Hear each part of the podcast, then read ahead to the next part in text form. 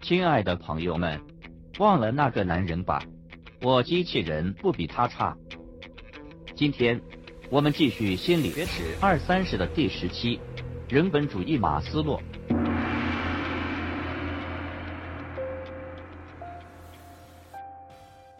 有这么一个孤独的小男孩，看到两只小小的流浪猫，想要把这些可怜的小东西带回家养起来，但他的母亲却一把把两只猫抢过来，疯狂的用他们的头砸墙。小男孩十分伤心，不是因为母亲的暴力行为，而是因为早该想到这种结果的自己而后悔。小男孩孤独的长大，没有人爱他，感觉自己是个多余的人。父亲对他冷漠，母亲对他凶狠，而他自己则离家出走，酗酒、打架、沾花惹草。他不能原谅父母对自己的教养方式。母亲去世的时候，他甚至拒绝参加葬礼。他冷漠而自卑，却又长期为此感到痛苦。因此。当小男孩长大以后，自然而然地接触并开始学习心理学。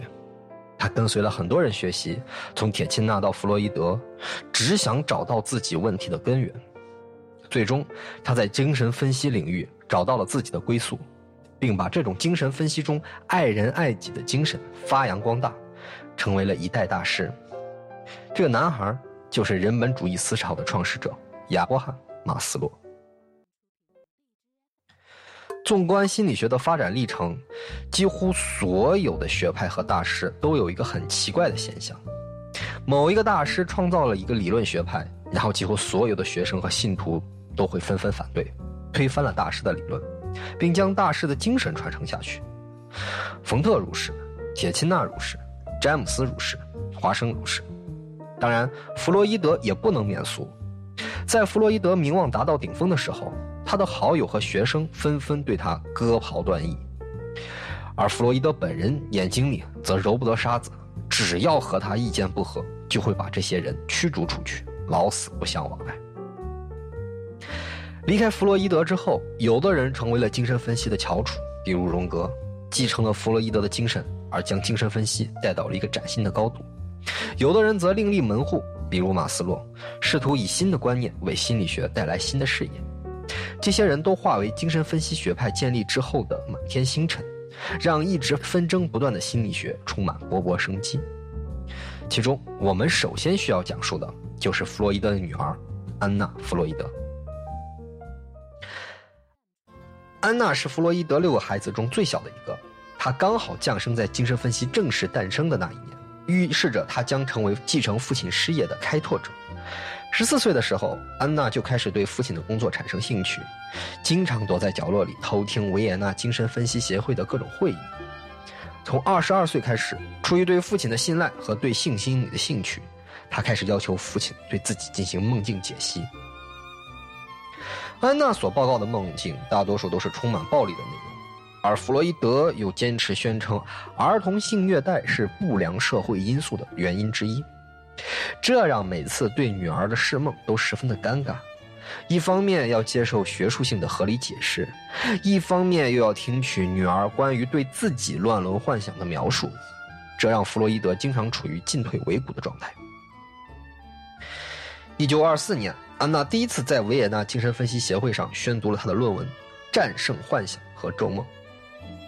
虽然安娜并没有直接指明。但几乎所有人都清楚，里面的病例内容其实说的就是安娜自己。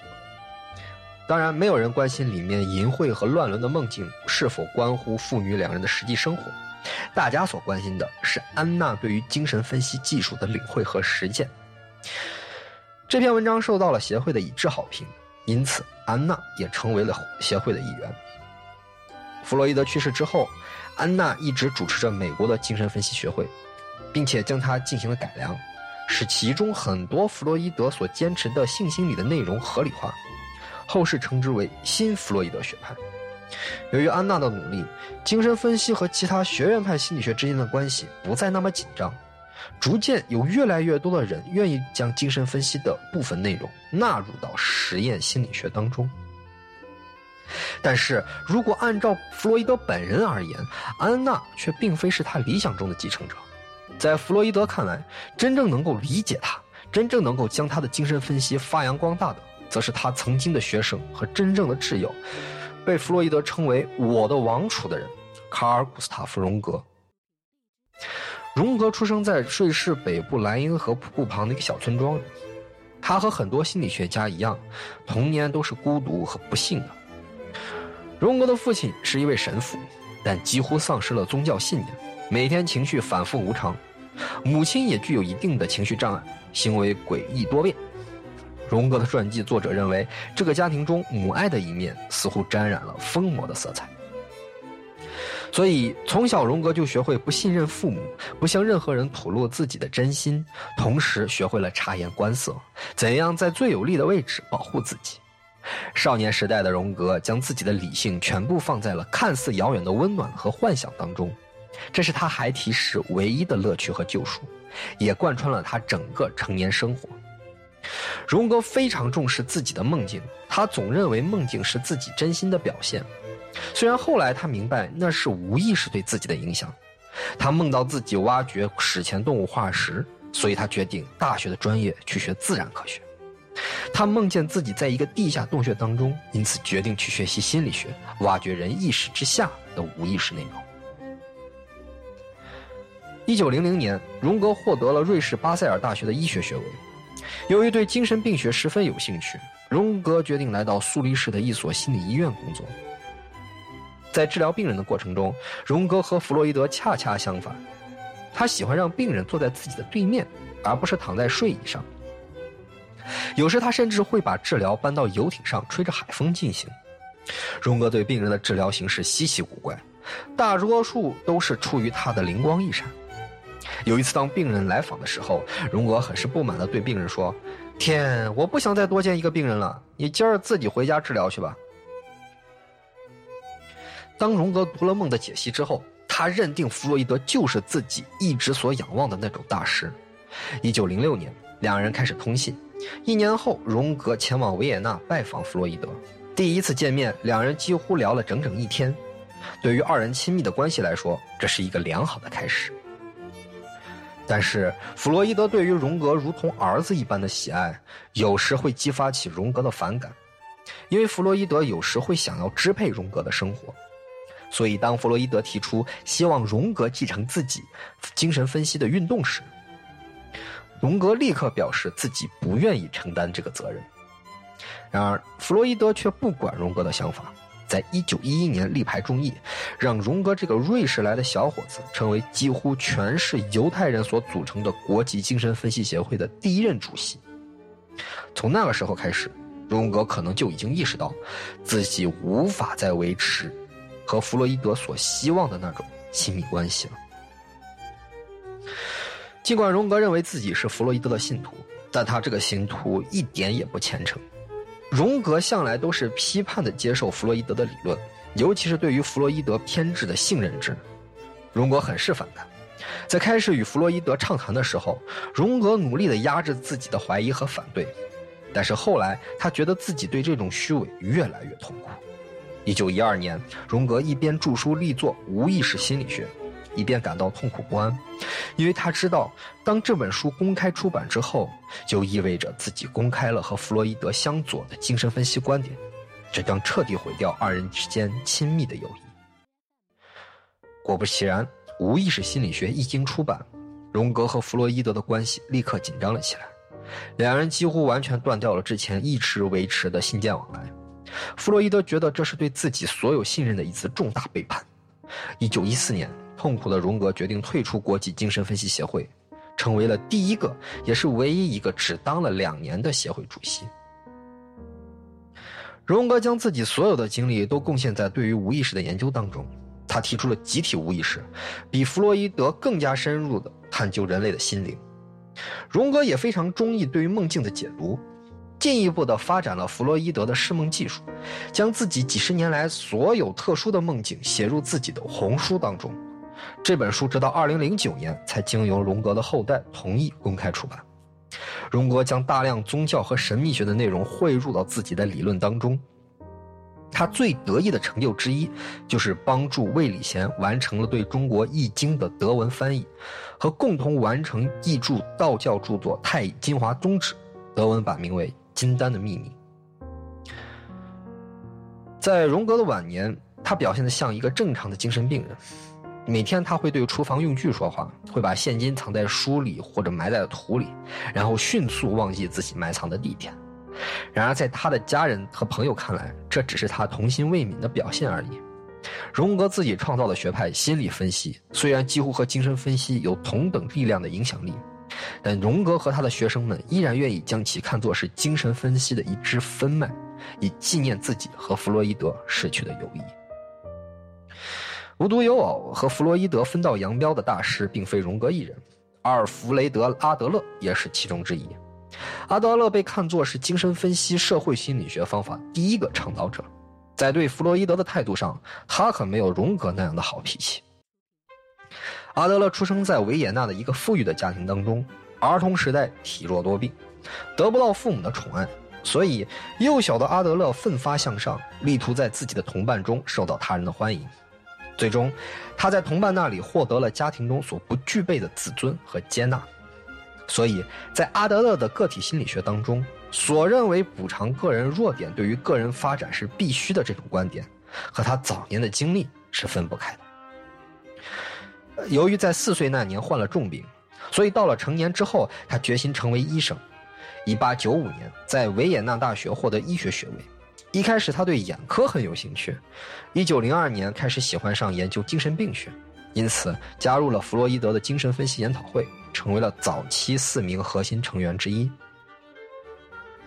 随后的几年里，阿德勒建立了自己的个人理论，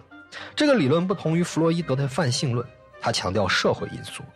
所以理所当然的遭到了弗洛伊德的排斥。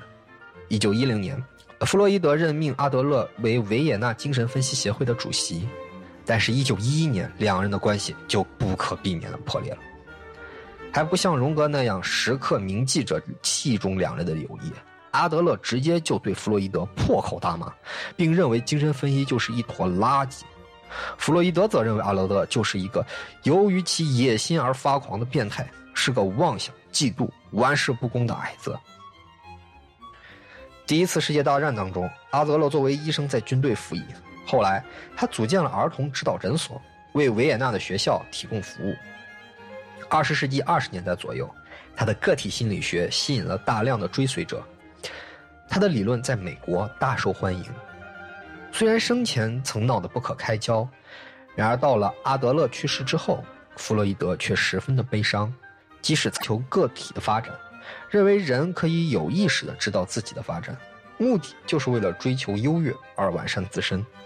虽然他的个体心理学遭受了很多批评，其中很多内容也确实来源于他对于早年生活的一种偏执，但是阿德勒的观点却确实为人性提供了一种更加惬意和乐观的解释，比弗洛伊德的扭曲和泛性论要让人愉快得多。作为唯一一种解释人格的理论，弗洛伊德的精神分析理论并没有长久地保持住这种唯一性。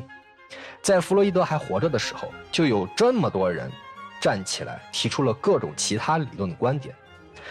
当然，无论现代二十种典型的人格理论再怎么花样繁多，都不可否认他们共同的源头在于弗洛伊德创造性的努力上。从这个角度上看，弗洛伊德当仁不让的具有和冯特一样的地位，提供一个灵感的源泉，并树立一个被攻击的靶子。而对于个体的解释，莫过于阿德勒的个体心理学所做出的贡献。重视个体的研究以及人文主义的思潮，让整个心理学为之一振。一种独立于实验思想和精神分析的思潮——人本主义，就这样悄然诞生，一点点影响着心理学家们的理念。人本主义的创始者就是那个悲惨的小男孩亚伯汉·马斯洛。一开始进入康奈尔大学学习心理学的时候，马斯洛实在是被铁钦那惨无人道的实验吓到了，认为这门课实在是可怕而枯燥。随后，他转向威斯康星大学进行学习，在那里找到了另外一种有趣的研究方式，立马成为了心理学的忠实粉丝。最初，马斯洛一直认为华生的行为主义才是心理学的未来，但是一系列的个人经验让他认为行为主义过于狭隘，无法解决人类长久以来的困扰。后来跟随维特海默学习格式塔心理学的过程中，他对维特海默充满敬畏之情，给马斯洛的研究方向打下了坚实的基础。而受到了阿德勒的影响后，马斯洛才真正意识到自己究竟应该向哪个方向发展。然而那个时候，马斯洛关于人本主义早期的尝试并没有引起学界的关注，认为他太过于偏离传统，而他又不想像弗洛伊德一样成为一个离经叛道的疯子。主流杂志拒绝发表他的文章，这让他的生活来源都有了很大的问题。最后，他在1969年于布兰迪斯大学完善了自己的理论，提出了著名的自我实践理论和需求层次理论，至今仍是众多社会学科的精华和基础。尽管具有一个思想学派的性质，但人本主义缺乏系统性和理论性，这一点比精神分析更加过分。如果说精神分析的的部分内容可以被实验心理学加以研究，那人本主义就完全不是实验心理学所注意的类型。直到今天，人本主义依然被孤立在主流心理学之外，只有实际的临床心理学操作中才可以看到人本主义孤独的身影。作为一种崭新的思潮，人本主义却没能在精神分析之后带给心理学彻底的变革。归根结底，还是要考虑时代的背景。随着研究技术的进步，在人本主义与精神分析的冲击下，行为主义的实验心理学家们再也不能只沉浸在那部分现象，而完全忽视对精神与意识的研究。大批学者都再次回到心理学诞生之初，受冯特与詹姆斯的精神指导，转向对认知的研究。一场前所未有的认知科学革命在二十世纪中期缓慢形成，最终使心理学产生了质的飞跃。从而为现代心理学的框架奠定了根本的基础。今天的分享到这里就结束了，感谢您的收听。欲知后事如何，请听下回分解。